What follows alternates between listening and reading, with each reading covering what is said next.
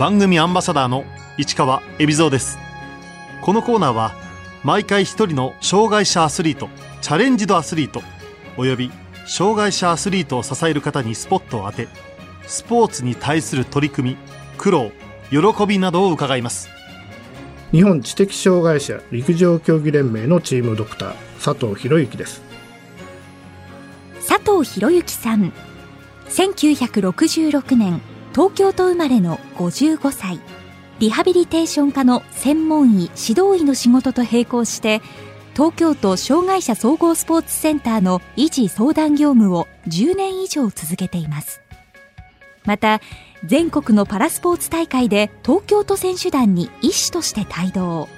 日本知的障害者陸上競技連盟のチームドクターも務め国際大会にも同行しているほか東京パラリンピックにも選手の医療統括者として参加。医師としての立場からパラスポーツ全般に深く関わっています。佐藤さんが東京都障害者総合スポーツセンターで長年担当している維持相談業務。どんなお仕事なんでしょう？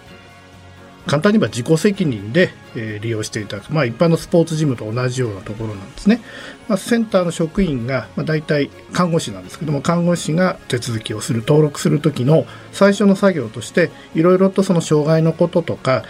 どういう薬飲んでますかとか主治医の先生はどういうふうにおっしゃってますかっていうことを、まあ、簡単にインタビューするんですね。でその中でちょっとこの人はもう少し詳しくお話を聞いた方がいいかなという方について医師の資格を持っているものがスポーツ維持相談という枠の中でお話を聞かせていただいてじゃあこの程度の運動の量にしておこうかなとかこういう運動はしない方がいいよねっていうようなことを、相談しながら決めていってで、スタッフの方に、まあ、申し送るというような役割をしています。たまたまそのスポーツセンターの方には、医師の先輩の方からの仕事を引き継ぐという形でお手伝いさせていただいて、で、結局今日までこの障害者スポーツに関わることになったということになります。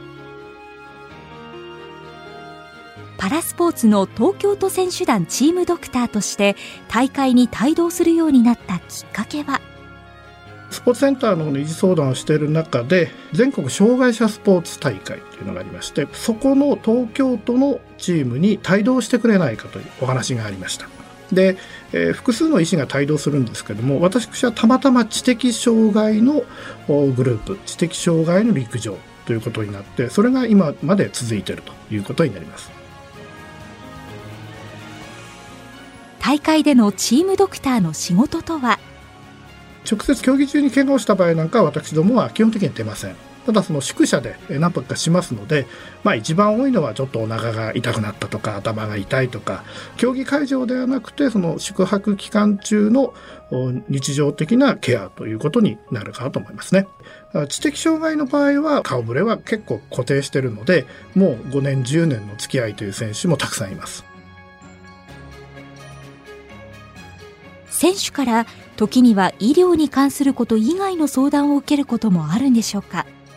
ゼロではないと思いますね。ただ、まあ、コーチと選手の関係もそうでしょうし、我々のような医療スタッフと選手の関係もそうでしょうけど、やっぱりその適切な距離感がないといけないので、なあなあになってしまうと、本当にこのデリケートな指導をしたりとか、それから場合によっては本人にとってはあまり好ましくないような注意をしたり勧告をしなきゃいけない時に言い出しづらくなったりとかあるいは感情がこうぶつかってしまったりとかっていうこともなくはないのでやっぱその距離感を取ることは大事だと思います。ただ指摘の選手たちの場合は、まあ、個人個人に言いますけどもパッと会った初めての人とはすぐにこう親しくなれない場合もありますので、まあ、時間をかけていってでその信頼関係を作っていくってことは大事なのでこれはもう健常者でも一緒ですけれども重要なことだと思っています。佐藤さんは障害を持つ選手が国際大会に出場するときに義務付けられているメディカルチェックも担当していますかなり幅の広いものになりますけれどもまずその国際大会に出られるかどうかというその選手のレベルがあるんですね。で当然その競技成績もそうですけども国内の中でその国際的なそのところに出られるレベルかどうかということがまず決まってでそれからその大会国際大会に出るための、まあ、オリンピック・パラリンピックと一緒で標準記録があってそれを突破してないといけないわけでいくら日本で一番早いからじゃああなた代表できなさいってわけにもいかないのでいろんなものがありますけれどもその中でやはりの競技を続けるについて問題ないかあるいは海外に渡航するということに対して問題ないかということで、まあ、一般の健康診断と同じような項目それについて、まあ、毎年強化指定選手という選手にはメディカルチェックが私の方に回ってきてでそれでまあ中にはですね例えば長距離を走るような選手の場合だと徐脈といいまして心臓の心拍数が普通の時はこう結構一般の人よりも低い場合があるんですね。で、それだけ見ると、あれ、この人ちょっと大丈夫？っていうふうに思うこともあるんですが、まあ、そうやって訓練されている人の場合には、まあ、何もしてない安静の時にそういうこともあるので、それ少し正し書きをつけたりというようなこともすることがあります。選手本人が大丈夫と言っていても医師としての立場でドクターストップをかけなければならないケースもあるそうです私が関わってる競技の場合は幸いにしてそれはなかったんですね。ただ、まあ、中にはそういう方もいらっしゃったというのは聞いてます。あの行くのが決まっててえー、空港に行って飛行機まで乗ったんだけどあなたはやっぱりダメだからっつって降りたっていうような話もあったというふうに聞いてますけど私の関わってる知的の陸上の場合にはそこまでということはありませんでした。佐藤さんもある陸上競技大会で医師としての立場から競技の中止を勧告したことがあります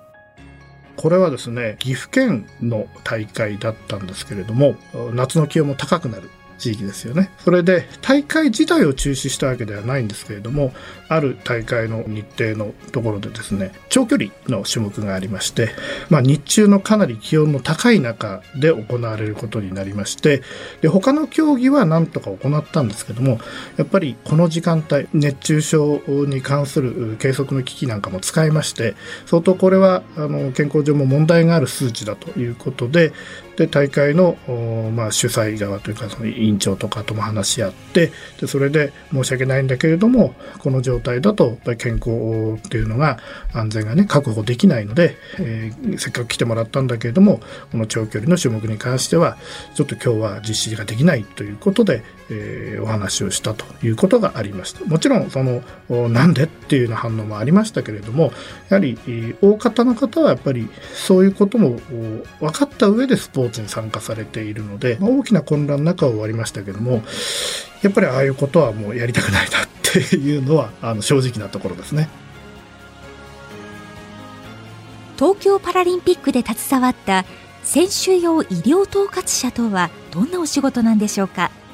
まさに選手用の医療でして、まあ、選手が使う医務室の院長先生みたいな仕事なんですね。で、実際には私の他に、えー、まあ、日替わりでシフトを組んで複数の先生方にも入っていただいて何かあった時に真っ先に駆けつけたり対応するのはそういう先生方なんですが私の場合はその何かことが起きた時のそのジャッジをするような立場でありました。えー、まあそれほど多くの選手は怪我で来るということは幸いありませんでしたので比較的平穏な感じで進めていたということは言えます。日本人選手以外も担当したそうです。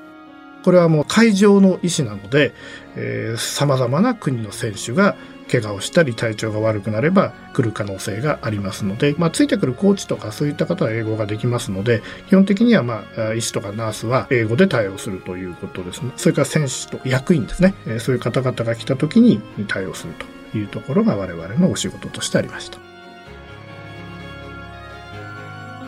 大会中佐藤さんはどこにいたんでしょうか？会場の中に選手用医務室というのがございます。で、私はあの、ボッチャという競技の会場におりました。あの体操で使った有明体操競技場。これがパラリンピックの時にボッチャの会場になりましたので、その会場の医務室にいたということでございます。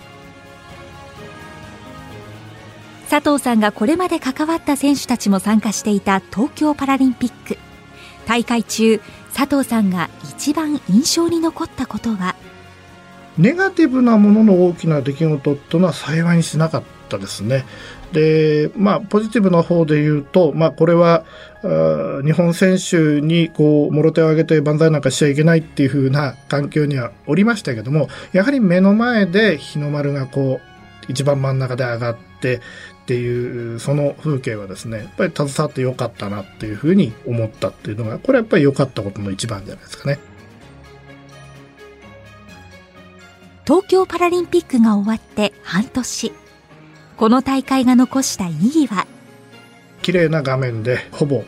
リアルタイムにいろんな選手の活躍を見ることができたというのはこれは子供からお年寄りまですごく印象に残ることだったと思うんですね。で、えー、まあ、例えば障害を持ってる方車椅子に乗ってる方とかねそういった方を見た時にも、まあ、さらにその人たちが活躍してる姿を見て障害を持ってる人とかとのその距離っていうのも少し近づいてくれるといいかなと思いますしあとはその、まあ、コロナという形で非常にこう異例な形での開催でしたけれども、まあ、実はそのインフルエンザにしてもいろんな感染症にしても本当はきちっとやってるに越したことはないので今回のそのコロナの対策っていうことが今後のいろいろな大会を運営するにもすごく役立っていくんじゃないかなと思ってますので、まあ、それがレガシーと言えるかどうかわからないですけれども何かが残るんではないかなっていうふうには感じております。佐藤さんがこれまでドクターとして接した中で印象に残っている選手は個々にっていうことよりもですねやっぱり知的障害の場合はなかなか対人関係がうまく築けなかったりとかコミュニケーションがうまくいかなかったりとかあと感情がちょっと爆発してしまうっていうような選手もいますので、うんまあ、10年ぐらい見てると本当に最初はすぐにもう自分の感情をコントロールできないでプイッとどっか行っちゃったりとかそういう選手がいたのが、まあ、それが5年10年付き合っていくと本当にその後輩もきちっと指導できるようになったりとかあるいはもう結婚してお子さんまでできたりとかって見てると医師なので教育者ではないんですけれども教え子的な目線で見ている選手もいてああ立派になったなとか落ち着いたなっていうような感じを持つ選手は複数いますよね。さまざまな障害を持つ人やパラアスリートと日々接している中でこれからのパラスポーツをどう考えているんでしょうか？日本障害者スポーツ協会も日本パラスポーツ協会という名前が変わって、障害者スポーツっていうのがパラスポーツというふうに言葉がこう置き換わってちょうど今過渡期になっています。